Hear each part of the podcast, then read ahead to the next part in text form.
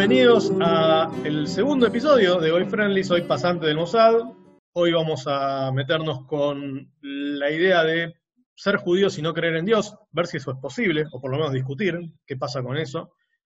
¿Qué pasa con las distintas formas de ser judío a partir de esa fe en Dios y de las leyes éticas que aparecen a partir de creer en un libro o en, cierta, o ciertos principios que se desprenden de ese libro que se supone que lo hizo Dios, pero que no creemos en, ese Dios que está ahí organizando todo, o en esa idea. Vamos a charlar un poquito sobre la salida al mundo de los judíos, ¿sí? Esta experiencia de descubrir que uno es judío y encontrar que uno tiene quizás como varón este, un pene diferente, o que del otro lado, por ejemplo, empieza a verse series sobre los ortodoxos y, bueno, se extrapolan a, todos los judíos en general, esas cosas que se ven cuando en realidad no es así. Y vamos a preguntarle también al público que nos acompañó en esta edición, qué fue lo que les pasó cuando entraron en contacto con, judíos, siendo ellos no judíos, siendo gois. ¿Qué más vamos a ver, Apu? Bueno, en este episodio también hacemos un reconto del proceso de reapertura de los judíos a la sociedad, a la sociedad civil moderna. En algunos casos eh, termina siendo asimilación. Y relacionado con eso, el primer caso o el más emblemático del antisemitismo moderno en, Europa. Eh, también a raíz de esto nos lleva, surgió así, al antisemitismo en las Fuerzas Armadas Argentinas y eh, las razones de ser del Estado de Israel, al menos las del siglo XX. Bueno, Estamos como para arrancar entonces. ¿Vamos, a Pu. Vamos. Ashadu an la ilaha wa ashadu Muhammad que esa es la shahada y significa, y es en árabe, no es judío, eh, no es un idioma judío, eh, no existe otro Dios que Alá y Mahoma es su profeta. Si no la conocen, en la bandera de Arabia Saudita también está.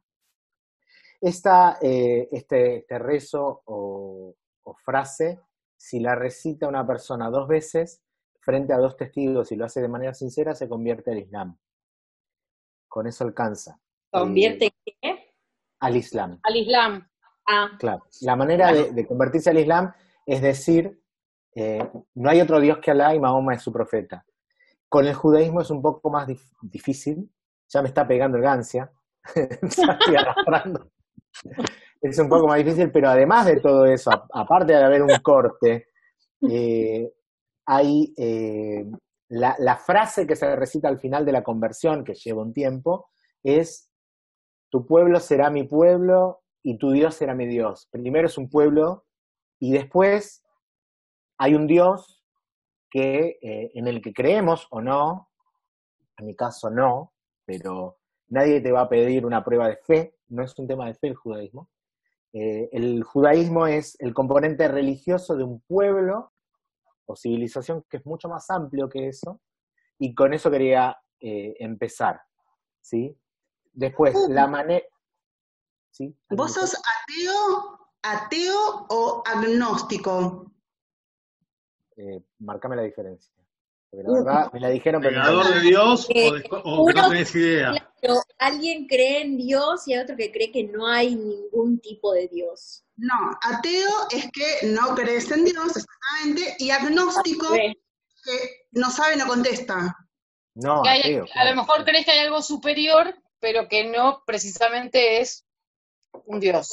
No se sabe, no, el agnóstico es no sabe, puede existir, no existir, no sé. Me están preguntando a mí y como yo, Apu, voy a contestar, no me, o sea, no me estoy haciendo cargo de todo el pueblo judío. No, yo no creo que haya. Yo no creo que haya. Y, ¿No crees en Dios? No. Y Sí, chicos, sí. y, y, dentro eh, la adherencia a ciertos principios que están estipulados en la Torá, que es nuestro libro principal, que en, castellano y en griego es el Pentateuco, eh, mm. la, la, distinto tipo de adhesión a esas reglas determina distintas, eh, distintos movimientos. Está el más ortodoxo, que es el que ven en Stiesel o en Anorthodox, después están los neo-ortodoxos, los conservadores, los reformistas. Yo me siento parte, si hay una posibilidad, de algo que está todavía más a la izquierda, de esos, que es el reconstruccionismo.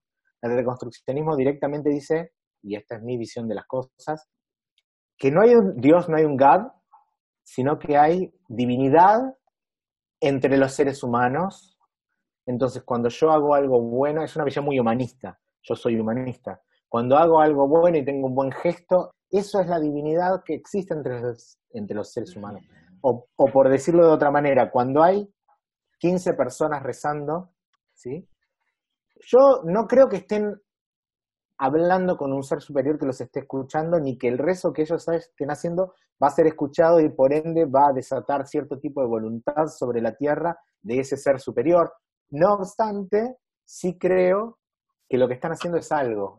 Están en comunidad, compartiendo un momento que en vez de estar solos en su casa, están en comunidad, están expresando un lenguaje en común, están compartiendo necesidades, anhelos, y por eso creo que el rezo sí existe de manera, a ver, sociológica, eh, como observador no participante lo veo. A veces he rezado, eh, creo que es, un músculo que cada tanto está bueno ejercerlo y, moverlo. Y, Pero te hago una, pregunta. Eh, el, pueblo judío es creacionista, digamos. ¿Vos a qué le atribuís la creación del mundo? Nosotros tenemos tres maneras de acercarnos a, nuestros textos, a nuestras fuentes sagradas, todo el mundo en realidad. Eh, la primera es interpretarlo literalmente. Cada letra que dice la Torá, que es, eh, está escrita en hebreo, cada letra que dice ahí fue dictada por Dios a Moisés en el monte Sinaí antes que Moisés muriera. Esa es la primera manera de acercarse. El, Pentateuco, la Torá, es el Antiguo Testamento. Exacto. la Torá es uno de los tres libros del Antiguo Testamento para los cristianos. Bueno, exacto. Torá, profetas y escritos. Claro. La Torá o Pentateuco. Exacto, son cinco, cinco, cinco libritos. Son los cinco libritos. Son los primeros cinco de la Biblia. Exacto. De nuestra son los primeros cinco. Son los mismos cinco, es, el Antiguo Testamento. Son los primeros cinco libros. Eh, empieza con la creación de Dios, eh, con la creación de... Ah, ah, es para discutirlo, es para discutirlo. Pero empieza, es, lo podemos hablar, eh, pero empieza con la, con la creación del mundo, termina con la muerte de Moisés antes de entrar a la tierra prometida. Entonces, uno decía, uno tiene tres maneras de acercarse, o lo toma literal, y trata de vivir su vida lo más cercanamente a lo que la Torá o Pentateuco dice, o uno eh, se acerca a la segunda manera de las tres, es hacerlo de manera científica y ver, bueno, a ver, ¿cuál es la escuela deuteronómica que escribió este texto? ¿Quién la compiló? ¿Con qué otras cosas? ¿Cuál ¿De dónde sale la historia de la creación? ¿De dónde sale la historia de la gran inundación? Que es el diluvio universal, había otros pueblos que estaban hablando de lo mismo, tal vez, bueno, entonces uno va montando una, un análisis eh, arqueológico y antropológico de cómo se llegó a ese, a ese texto y después cómo fue siendo procesado y reprocesado en los últimos 2500 eh, años. O la tercera es verlo como una mitología o literatura, así como uno puede entrar, como decía la vez pasada, uno puede salir del cine eh, después de una película... ¿Admiten esa lectura? ¿Cómo? ¿Cómo, cómo? ¿Admiten esa lectura de, bueno, esto es... Ah, vamos a cerrar la, la, tercera lectura, vamos a ver. Sí, y después vos quién admite qué. Claro, lo que vos admitas te pone en una distinta escuela o movimiento. Exacto. Interpretación. pero esta tercera, déjame terminar la idea, la, la tercera es, eh, uno, uno sale de una película y dice, bueno, qué hijo de puta, cómo puede eh, haberle hecho eso a su propio cuñado que tanto hizo por él, y empieza a discutir y empieza a reflexionar sobre la vida en general, sobre su vida, sobre eh, cómo debería ser la vida. Eso lo puedes hacer con una película, lo puedes hacer con un libro de Shakespeare, eh, o lo puedes hacer con, con La Odisea, o lo puedes hacer con el mayor bestseller de todos los tiempos, en un ejercicio que se ha hecho en los últimos 2500 años, que es la Biblia. Entonces, lo tomás de manera literaria, un libro donde el, protagonista, algunos dirán que es el pueblo judío, otros dirán que es Dios. Eh, y ese es un tercer acercamiento, y entonces esa es parte de nuestra, eso es nuestra mitología o nuestro origen mitológico. Realmente, no, a mí realmente no me importa si existió Abraham, el patriarca. No sé, pasante, ¿qué pensás? No, a mí, o sea, me, divierte la mitología, pero ahí coincido un poco con tu visión, o sea, en lo personal hay ciertos momentos de, la vida donde me conecté con, con lo divino, este, normalmente no estuvo vinculada a cuestiones tóxicas, este, Le viste la cara a Dios igual. Pero le vimos, este, sí, algo pasó con, con, eso. Eh, y lo que sí me, me, gusta es esta idea de, de, desde la acción directa uno puede modificar la vida de las personas para mejor, donde se inscriben dos conceptos que, que me, me, entusiasman mucho, que, que, mantengo, que es el de ser un mensch, que ya vamos a explicar un poco de dónde viene el Lish, que es ser un buen tipo, Hoy queríamos hacer un poco de hincapié en, algunas cuestiones de género, porque son muchas mujeres, así que... Ay, no me digan. No, hay, este, no hay un equivalente de femenino de mensch, este, por un lado. Adivina por qué.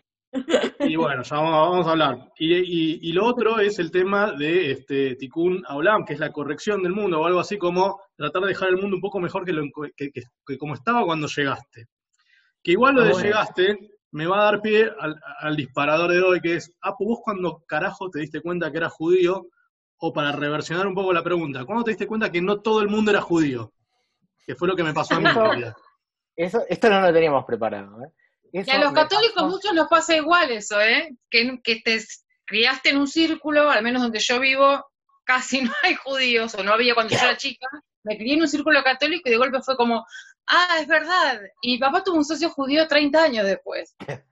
Pero me crié y ni un judío alrededor. Hay una pequeña diferencia, ustedes son muchos más. No, no, desde San Isidro me conectó, no, por Dios, no hay, no, no había en mi zona nadie. Perdón, fue humor judío eso. Sí, te entiendo, te entiendo. No, bueno, igual por un, tema de, probabilidades es muy difícil que, que, encuentres algo que estés dentro de un circuito. Este, pero bueno, vamos, a la pregunta. ¿Te acordás vos cómo fue que dijiste, ah, yo soy judío? O sea, yo tengo un par de eventos que ahora los voy a compartir, pero... Lo que me acuerdo es que eh, creo que en primer grado mi maestra del Shule, eh, yo fui a una escuela pública a la mañana y a la tarde iba a una escuela complementaria judía, que era, le decía el Shule.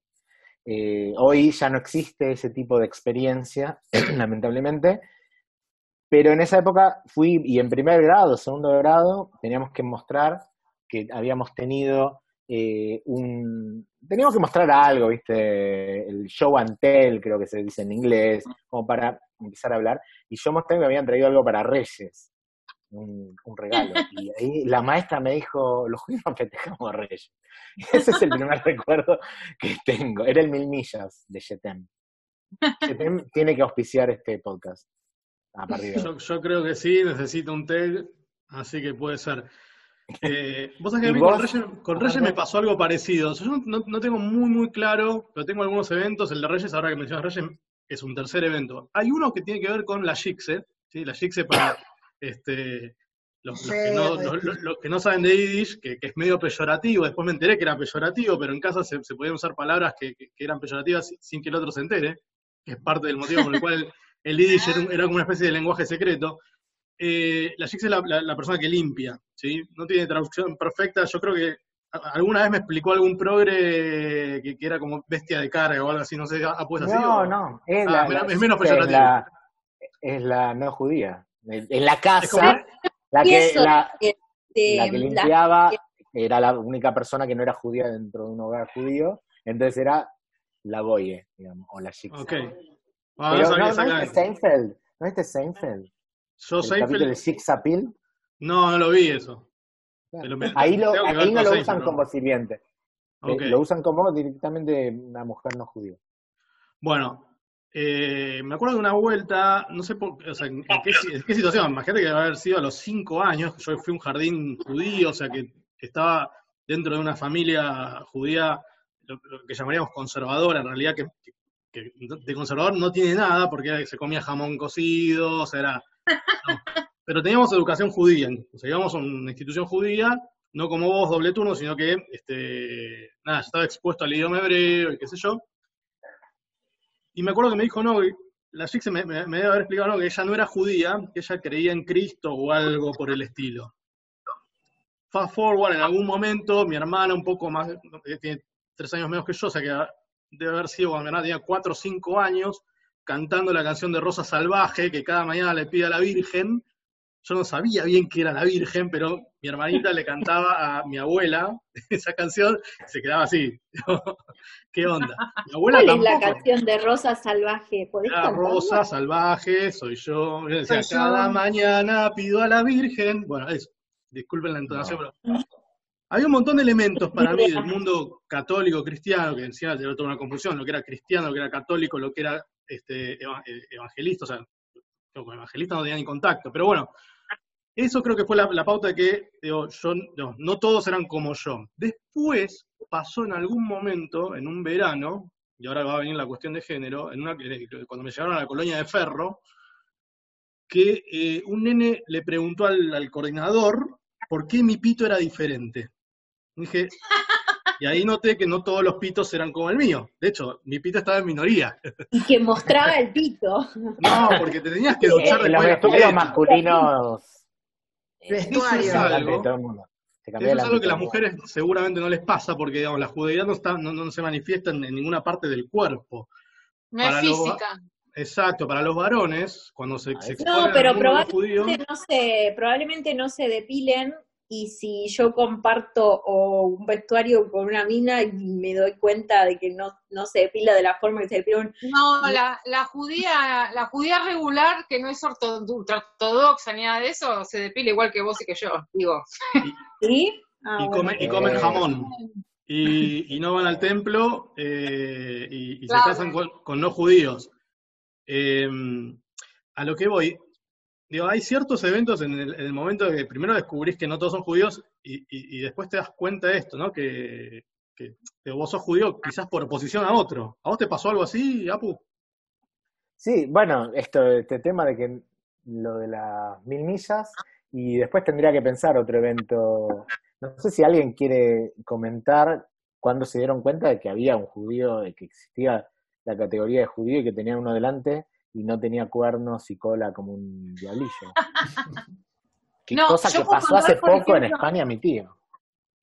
Eh, a, mí, a mí no, porque nada, yo fui a un colegio católico y aparte, bueno, he sido gran parte de mi vida católica practicante, con lo cual el conocimiento del judaísmo era interesante. Mi papá tuvo el socio, pero sí nos pasó que fuimos a Nueva York con mi hermana y mi sobrina. Mi sobrina tendría unos cinco años y había una fiesta de la colectividad que venían todos con unas ramas, no, nunca supe cómo se llamaba, pero hasta en el, tomamos un vuelo y venían familias enteras de, con esa rama, como con una flor, y estaba toda Nueva York poblada de gente caminando, familias de gente ortodoxa, eh, y mi sobrina era como si estuviera viendo no sé qué, porque lo único que hacía era mirar así, ¿viste? Y nosotros hacíamos Lourdes, porque, insisto, como por acá no hay ortodoxos ni nada, que vos físicamente puedas decir es judío, es lo que sea, ¿no? o, eh, musulmanes con tampoco, con, o con kipá. Entonces, este, eso fue como, y yo le decía Lourdes, pero Darío y Eleonora, los amigos de la tía, también son judíos. Ah, pero son iguales a nosotros. Sí, le digo. Entonces explicarle a ella lo que era lo ortodoxo, bueno, nada, fue como algo distinto, pero solamente por eso, no por, por otra cosa. Y después sí, amigas mías judías que me digan, nunca tuve un regalo de Reyes o de Papá Noel. Y los odio a mis viejos porque otros amigos míos judíos sí tenían. Bueno, a mí con Reyes me pasó eso, o sea, yo normalmente tenía regalo, y tenía regalo en, la, en mi casa, los zapatitos, no de Navidad, de Reyes. Y en lo de mi abuela también, hasta un año que de repente mi abuela no me quiso regalar más y le pregunté por qué, porque me dijo, porque los judíos no festejan Reyes. cagaron. nosotros este, tenemos eso, de, hasta siempre tenemos el conflicto de hasta qué punto queremos mantener nuestra continuidad como pueblo y hasta qué punto no querés que el nene se sienta mal porque es diferente. Entonces, siempre estás tratando de ver cómo hacer que sea diferente y no lo sufra. Claro. Y otra cosa que, empieza a pasar a medida que te vas volviendo, digamos, un boludo grande, empiezas a descubrir que hay otras cosas. Eh, eh, bueno, a mí me pasó entrar en contacto con, un grupo de amigos mixto, en, un country que no era judío, con lo cual digamos, ya no, estaba en un gueto, literal. O sea, los judíos más tirando a, laicos o conservadores, que no son los que están tipificados así tipo ortodoxos, son comunes, pero suelen agruparse en actividades este, deportivas o clubes, hebraica, macabia, coaj, etc. En mi caso no, con lo cual estuve más expuesto a amigos no judíos, un amigo de, 30 este, años, que es muy, muy este, genial la anécdota de cuando dice, el año que hice mi bar mitzvah fue el primer año que empecé a festejar Navidad en la casa de ellos. A festejar, o sea, juntarme a cenar, que les pidió lo que nos gusta, o sea, y, y, tener la excusa de recibir regalos, pero hay algo ahí de lo que dice Apu que está buenísimo, que es el proceso de, digamos, de, abrirse es relativamente nuevo. Debe tener como mucho ciento cuánto pico de años, Apu. Claro. Eh, es que hubo un periodo de tiempo largo donde el, judío era, no, había movimientos, eh, vos eras eh, judío, no es que había ortodoxo, eran todos de alguna manera ortodoxos, Hablemos de, lo que es eh, nuestra, nuestros antepasados que de Europa, sí. Después hay judíos por todos lados y son, tienen unas experiencias un poco diferentes. Pero hay un momento en el que más, en vez de perseguir, cae Napoleón con su código napoleónico y dice vamos a inventar esto de que existen los ciudadanos con religión. Antes no existía eso vos eras judío o eras armenio o eras circasiano o eras lo que fuera, y cada uno de esos pueblos tenía su culto, eh, pero viene, eh, viene Francia y dice, inventamos la ciudadanía más allá de tu pueblo. Y vos podés ser francés judío, francés de religión judía. Hay otros países donde no fue así, pero es, esa posibilidad de apertura hacia eh, pueblos que habían sido muy discriminados, los judíos lo, agarran así con las dos manos, muchos se, lo que llama, asimilan, eh, entonces son aceptados a pesar de su religión, o se convierten, y bueno, y eso tiene un límite eh, que nosotros lo aprendemos bastante bien, que es el, el caso Dreyfus, el, caso del Alfred Dreyfus. ¿Alguien sabe quién es? Levante la mano el que sabe. ¿Quién fue el capitán Dreyfus? Sí, Sí, sí, sí, tal estamos, cual. Estamos en minoría, entonces va a haber que contar sobre Dreyfus. Vamos a tener que contar. Bueno, Dreyfus fue uno de estos judíos que habían, Morgana dice, no, eh, fue uno de estos eh, judíos que se habían integrado a la sociedad francesa a fin del siglo XIX y lo acusan de traición. Y lo, lo procesan, hay todo un proceso y Emil Solá dice Jacques, porque estaba defendiendo a Dreyfus. ¿Puedo hacer un paréntesis? un paréntesis. Hay una, porque digamos, Dreyfus formaba parte del ejército francés. Sí. hay, toda, una, delicadeza, eh, sobre todo por el contexto histórico, de lo que es la comercialización de secretos de Estado, en fin. Y, y, le hacen una cama en realidad, o sea, no es exactamente, digamos que, una acusación sin, sin, sin fundamento. O sea, es un, acto abierto de antisemitismo, es uno de los actos fundacionales del antisemitismo europeo, eh, digamos, contemporáneo, semi-contemporáneo, porque después llegó.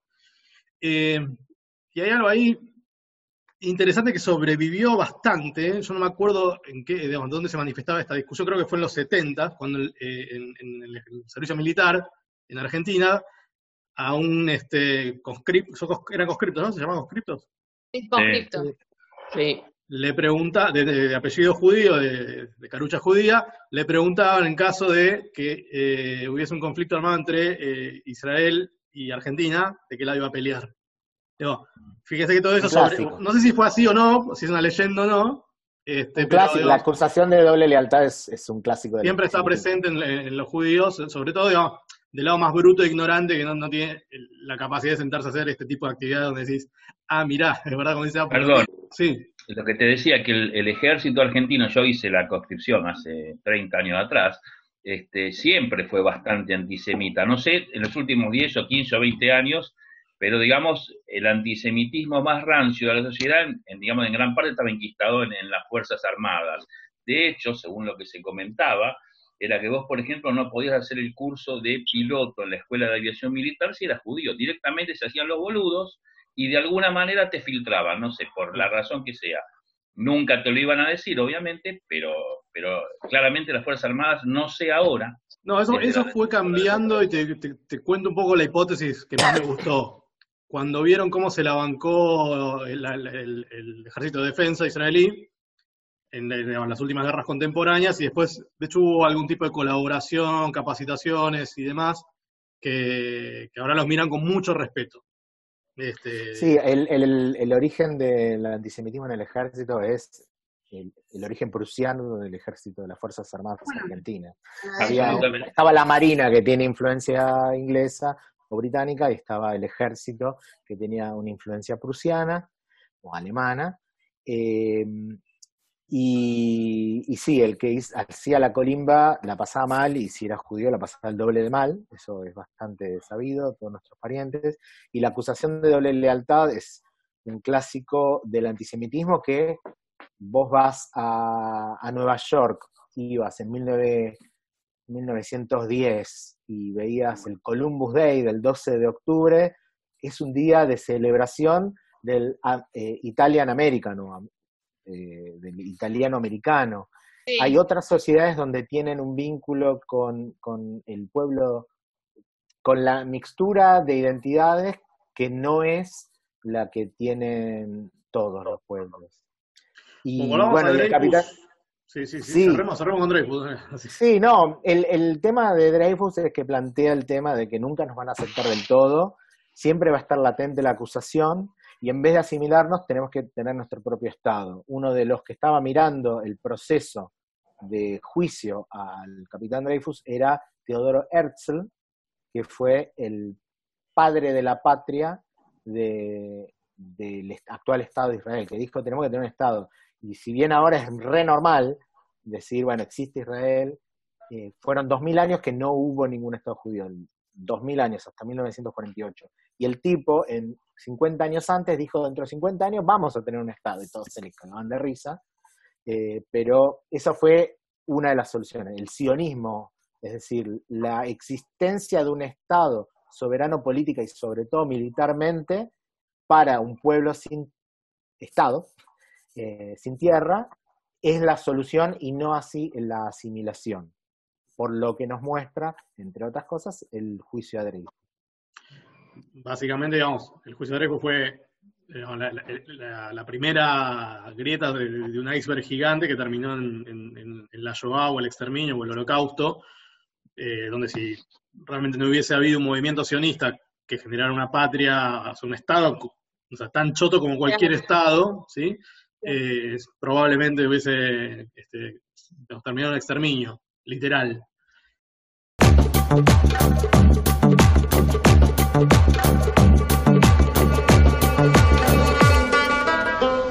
Bien, hasta acá llegamos con la primera parte del episodio 2.